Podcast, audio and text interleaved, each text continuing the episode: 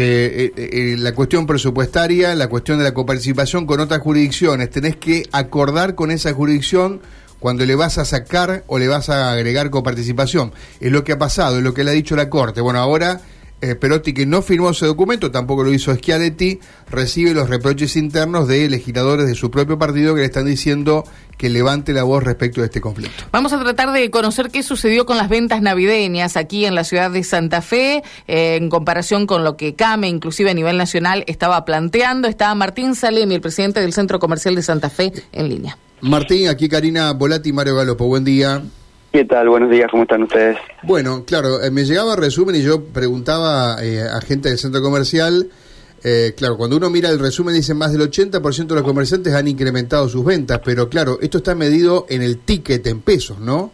Claro, sí, sí, en realidad la torta que estaban leyendo ustedes es que el 16% de los comerciantes incrementaron su facturación en un 80%.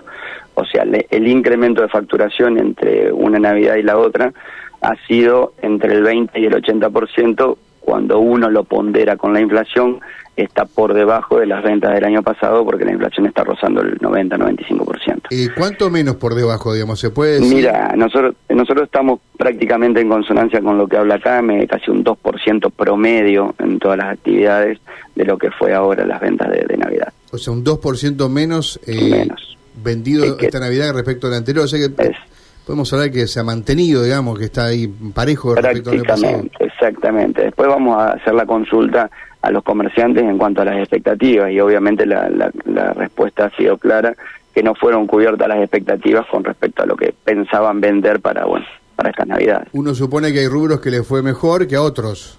Normalmente sí, juguetería, insumos, eh, perdón, eh, indumentaria, calzados ha sido lo, lo que ha liderado, incluso algo de tecnología también se ha visto. Eh, pero bueno, mm, realmente hemos caminado las distintas asociaciones de calle, centros comerciales y, se ha visto que primero el primer detonante es eh, no ver a la gente caminando con bolsas, o sea, con poco, pocas bolsas, eso es la primera impresión. Y después cuando uno entra a los locales no hay la cantidad de gente comprando, sobre todo el día viernes y sábado, que era el día de más afluencia de público eh, se podía comprar tranquilo, se podía entrar a los locales, entonces también ese es un aliciente de que, realmente no, no hubo las ventas que esperábamos. Eh, Martín, sobre esto último que decís, no pudo haber influido, no sé, eh, estoy especulando, ¿no? Pero el aguinaldo que se pagó antes este año que lo que se venía pagando años anteriores, por ahí muy sobre la fecha de la Navidad, entonces la gente salía toda junta a comprar, ahora se pudo haber dispersado un poco más, eso no sucedió. Pues, Puede ser, también analizamos que eh, la fiebre del mundial ha llevado también consumo, eh, consumos para otro tipo de, cosas, como ser eh, comestibles, bebidas, o sea, sea el, juntarse a ver un partido también genera gastos que no estaban previstos y, y eso hace también que se merme el poder de compra. Sí, claro. Eh, ¿Cuál fue el valor del ticket promedio que ustedes se calculan habitualmente? El valor del ticket fue cinco mil pesos, con indumentaria y juguetería un poco por encima, en 6.300 aproximadamente. ¿La gente se endeuda con tarjetas?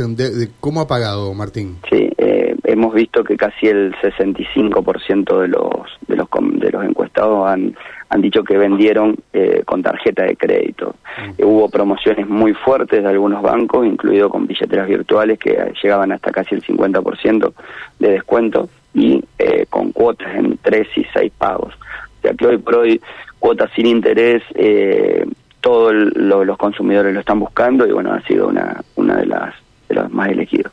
Eh, veíamos los números del centro comercial, lo tenemos todos los meses, digamos, a cómo venden los comerciantes de Santa Fe Capital, decimos, ¿no? Eh, eh, veíamos una serie positiva, ¿hasta cuándo, más o menos?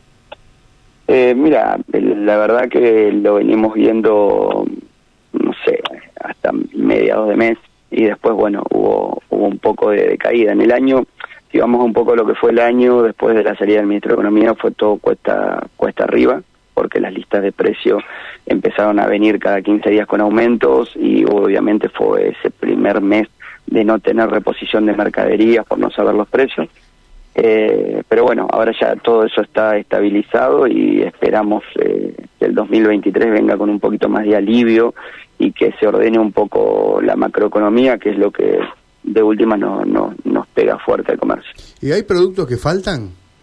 Hoy no, hoy hoy incluso eh, hay ofertas, ofertas en, en, cuanto a, porque como no se está vendiendo, eh, hay, hay mucho stock también en algunas fábricas y, y se empiezan a hacer ofertas para para poder liquidar ese sector y hacer efectivo. Uh -huh. ¿Cuál es el efecto que tiene el e-commerce? Esto de, de, poder comprar eh, por la vía virtual, tanto sea los comercios aquí en Santa Fe, algunos que tienen disponible esa opción, por supuesto, o en otros. Uh -huh. Digo, ¿qué incidencia? ¿Ustedes tienen Mira, algún análisis? No tenemos la medición porque es algo que no se puede medir desde la ciudad, pero la verdad que el e-commerce, eh, o sea, quita ventas al comercio tradicional, uh -huh. más allá de que muchos comerciantes en la ciudad de Santa Fe están trabajando sobre las ventas virtuales e incluso sobre las promociones en redes sociales sí. y eso hace que, que, también estabilicen un poco las ventas por, el, por ese por ese medio pero obviamente todo lo que sea compra fuera de la ciudad quita ingresos a los comerciantes de, de la ciudad. Claro, claro, por supuesto. Martín Salemi, presidente del Centro Comercial, muchas gracias. No, gracias a ustedes y a disposición. Abrazo grande. Bueno, gracias. Eh, Salemi, eh, del Centro Comercial.